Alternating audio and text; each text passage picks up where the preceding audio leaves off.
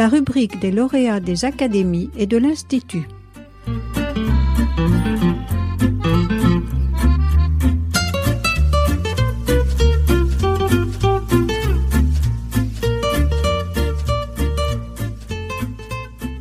Bonjour, je suis Magali Ramel, euh, je suis euh, juriste et j'ai soutenu une thèse de doctorat en droit public en mars dernier qui portait sur euh, le droit à l'alimentation et la lutte contre la précarité alimentaire en France.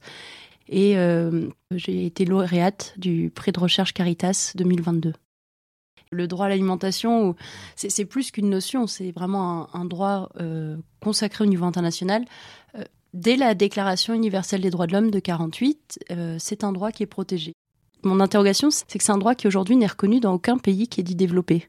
Si la France et même l'Union européenne le reconnaissent et en parlent au niveau des instances internationales, c'est en direction de la lutte contre la faim dans le monde et pas pour penser ces, sujets sur notre propre euh, territoire.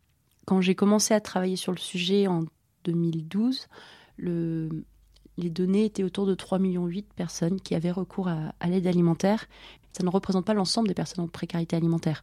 Les chiffres de la précarité alimentaire ou de difficultés d'accès sont beaucoup plus importants. Mais donc 3,8 millions plutôt en 2012. Euh, en 2017, c'est la direction de la cohésion sociale qui mettait en avant le, chiffre de 5,5 millions de personnes qui avaient recours à l'aide alimentaire. Et là, avec le, confinement, les chiffres euh, qui ont été avancés, c'était autour de 7 millions de personnes qui auraient recours à l'aide alimentaire aujourd'hui. C'est difficile d'avoir confiance parce qu'au même moment où il y a un an, il y a l'INSEE aussi qui a fait une étude qui montrait plutôt euh, des chiffres entre 2 et 4 millions de personnes qui auraient recours à l'aide alimentaire aujourd'hui. Donc déjà la fourchette est très importante c'est pas les mêmes données. Euh, ce qui est sûr, c'est qu'il y a une progression autour des, demandes d'aide alimentaire euh, qui est aussi attestée par les, associations qui ont de plus en plus de stocks qu'elles distribuent. C'est des chiffres qu'il faut prendre avec des pincettes parce qu'on n'a pas de grande confiance dans, les données utilisées.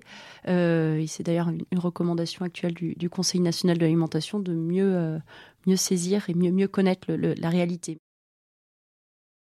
De savoir ce que le droit peut apporter par rapport à ce défi de faim, malnutrition, précarité alimentaire, c'est le terme qu'on utilise dans le contexte français.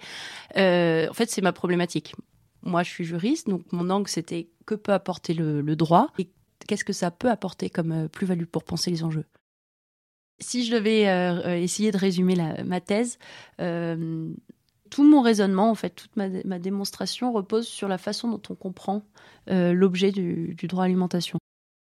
Si on limite sa compréhension à un droit d'être à l'abri de la faim, qui ont son socle minimal dans la définition en, droit international, à ce moment-là, un droit à une aide alimentaire vient répondre à ces objectifs. Si c'était reconnu comme un droit, encore une fois, ce n'est pas le cas.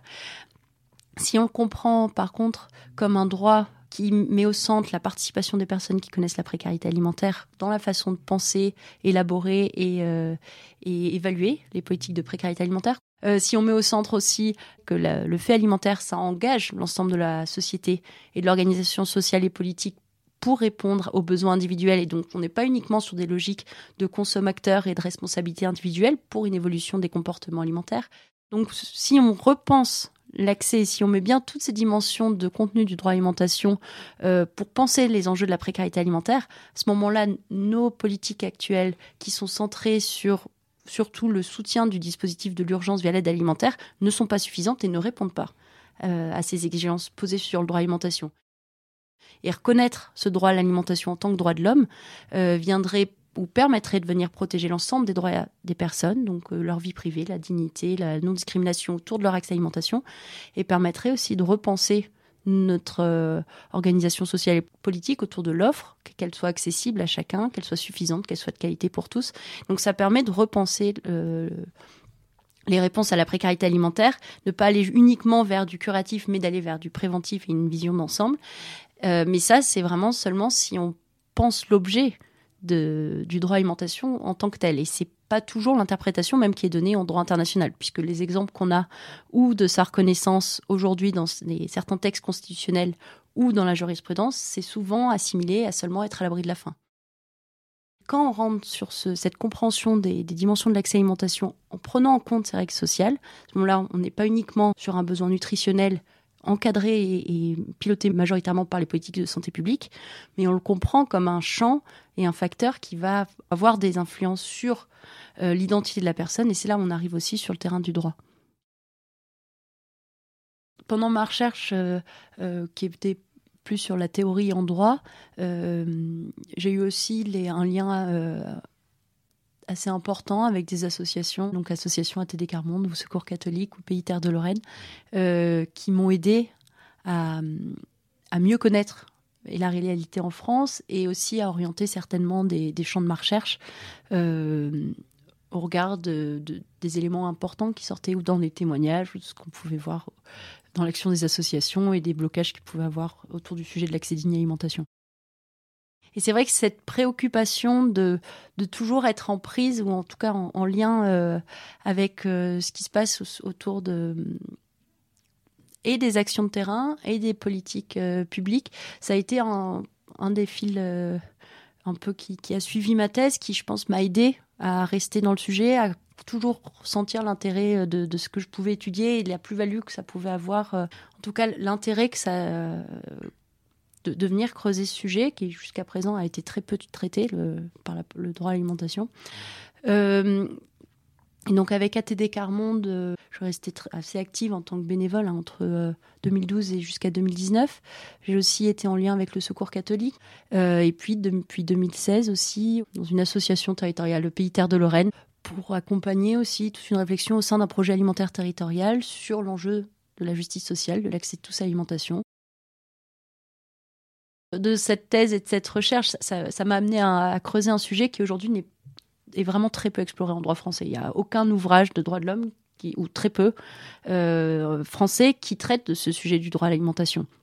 Donc, quelque part dans, les objectifs que j'avais un peu autour de cette thèse, c'était aussi d'essayer de montrer que si on change la façon dont on comprend les enjeux de l'accès à l'alimentation, on arrive à montrer que c'est un sujet extrêmement important dans le champ des droits de l'homme et dans la façon de penser les politiques agricoles et alimentaires. Espérant que ça puisse avoir une portée au sein du droit euh, et de la prise en compte de ce sujet au regard en plus de l'urgence qu'on a aujourd'hui autour de, des enjeux environnementaux, sociaux, santé publique, donc euh, d'en faire reconnaître qu'il y a un sujet des droits de l'homme autour de ces sujets à développer porter dans la façon de, penser autrement aussi les politiques publiques de lutte contre la précarité alimentaire. Euh, en France, et là depuis 2017, il y a vraiment une, évolution. Euh, ça a été d'abord aux, États généraux de l'alimentation où j'ai pris part avec ATD Carmonde et puis un, groupe qui était autour de APN France pour pousser aussi une nouvelle façon de, penser. Ça a été acté dans les conclusions demander un changement de paradigme pour pas être uniquement dans l'urgence, mais aussi des actions de long terme, euh, qui reconnaissent les droits des personnes. Donc, premier changement, l'inscription dans le droit français d'une définition de la lutte contre la précarité alimentaire distincte de l'aide alimentaire, qui permet aussi d'introduire des éléments de ce droit sans qu'ils soient reconnus. L'enjeu de la participation, de la dignité sont inscrits maintenant dans le droit français. Euh, et là, depuis le confinement, vraiment, il y a eu un regain, ou en tout cas, au niveau des politiques publiques, un une prise en compte de ce sujet encore plus important. Donc tout ça, ça permet d'alimenter un peu la, cette réflexion. Et si le droit à l'alimentation, encore une fois, n'est pas reconnu, c'est certains éléments de sa définition de vers l'accès durable, de la dignité, de, de la façon de penser en co-construction euh, les actions qui sont mises au centre. Donc euh, voilà un peu pour les, je sais pas si c'est les effets, mais en tout cas ce qui bouge en même temps euh, et dans lequel j'étais en tout cas parmi les personnes qui, qui assistaient à ces réunions. Comment j'ai vécu euh, ma thèse Vraiment, j'ai adoré.